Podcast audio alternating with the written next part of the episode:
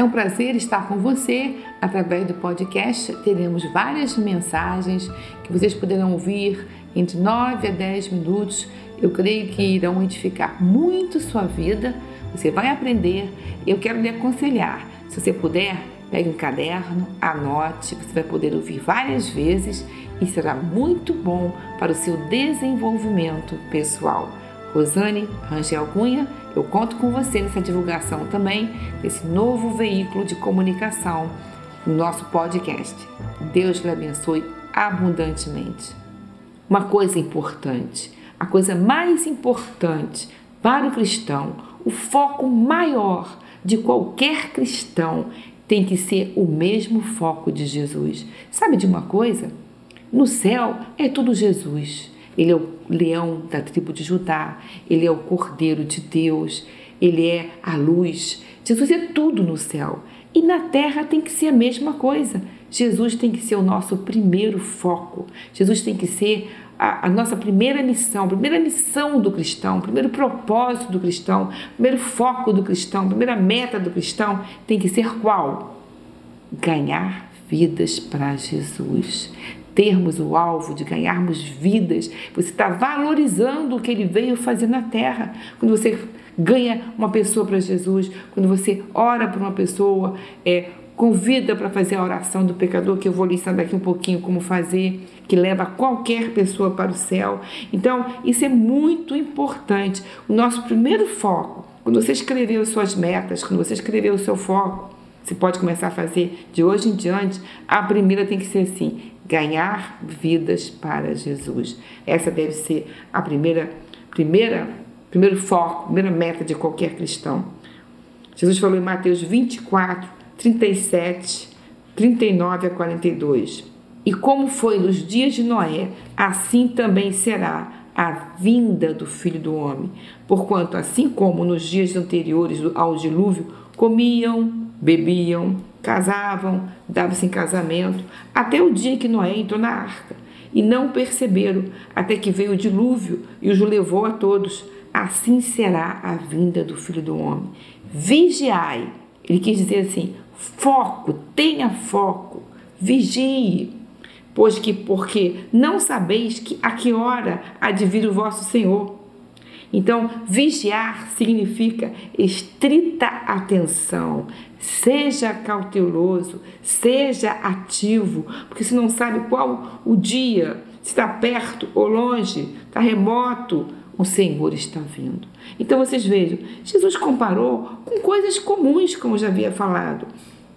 No tempo de Noé, Noé estava fazendo a arca, construindo a arca, foi um plano dado por Deus, um projeto arquitetônico maravilhoso dado por Deus, com é, ciência desenvolvida de betume para a água não entrar, fantástica para a época, e Noé, com aquela planta que Deus deu para ele, o nosso arquiteto maior que é o Senhor, Noé construiu a arca. Enquanto Noé estava construindo a arca, todos estavam vendo, passando, estavam na sua vida normal, estavam casando, é, dando-se em casamento, Jesus falou, estavam comendo, bebendo, não é normal comer? Não é normal beber? É. Mas eles estavam se distraindo com isso. Eles não estavam ouvindo o que Noé estava falando. Eles não estavam prestando atenção, não estavam vigiando o que estava para acontecer, que foi o dilúvio. Somente Noé, os seus filhos e suas noras que entraram na arca. Todos os outros pereceram. Sabe de uma coisa? Muitos podem perecer e não chegar no alvo que Deus quer para as suas vidas. Por quê? Porque perdem o foco, porque não estão vigiando, não estão sendo cautelosos. A qualquer momento Jesus pode vir. E muitos podem dizer: Ah, eu escuto sobre a vinda de Jesus há muitos anos, ele nunca veio. Ele pode não vir na sua geração, mas a Bíblia está toda já cumprida para ele vir logo para o rápido acontecer. Mas vamos supor que ele não venha na sua geração, que ele não venha na sua vida, mas você vai se encontrar com ele. E quando você vai se encontrar com ele? Você não sabe. Nós não sabemos quando nós vamos ir para o céu, quando nós vamos morrer, quando nós vamos, até quando vamos viver. Ninguém sabe. Morrem novos, morrem velhos. Pedimos a Deus que tenhamos longevidade, Nós temos que estar sempre prontos para qualquer momento estarmos com Jesus. Será que sua vida é cheia de frutos, cheia de resultados ou cheia de arrependimento?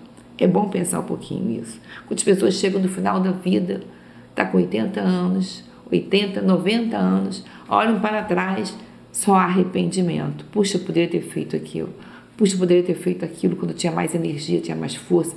Poderia ter construído aquilo outro. Mas não tiveram foco, não tiveram metas, não estabeleceram nada para suas vidas. Foi deixando a distração vir, passar esse inimigo silencioso e não focar em nada. Tenha foco para a sua família. Escreva no caderno minhas metas. Vou focar. Se põe foco para a sua vida espiritual, ganhar vidas para Jesus, foco para a sua família, o que você quer para, para você, para a sua família, se você é solteiro, ou se você é casado, ou se você, para o seu casamento, foco para o seu casamento, em que você pode melhorar, para a sua família, em que você pode melhorar, foco para a sua vida profissional, foco para, para sua vida, o seu desenvolvimento pessoal, foco para você melhorar intelectualmente também, melhorar sua mente. Escreva no caderno, é muito bom escrever. É melhor escrever no caderno do que escrever no iPad. Você escrevendo, você faz um exercício maior. Então, tenha cadernos, escreva bastante e você pode estar sempre atualizando as suas metas e os seus objetivos. E ponha prazo também. Escreva um prazo. Eu quero esse prazo para acontecer isso. Eu quero aquele prazo. E você vai estar focado. Pode vir esse inimigo silencioso que eu chamo de distração de qualquer jeito, mas você tem suas metas estabelecidas e o seu foco. E outra coisa, use esse caderno para você orar diariamente. Senhor, aqui estão minhas metas, o meu foco. Se, se tu quiseres mais coisas para mim, me coloque no meu coração. Eu quero cumpri-las esse ano. Eu creio em ti, todo o poder foi dado a ti e tu me delegaste esse poder. Então eu tenho capacidade para realizar essas metas na minha vida. Eu sei que você vai melhorar em tudo. Você vai ser uma pessoa melhor. Você vai ser um, um profissional melhor. Você vai ser uma pessoa melhor com você mesma também. Com você mesmo também.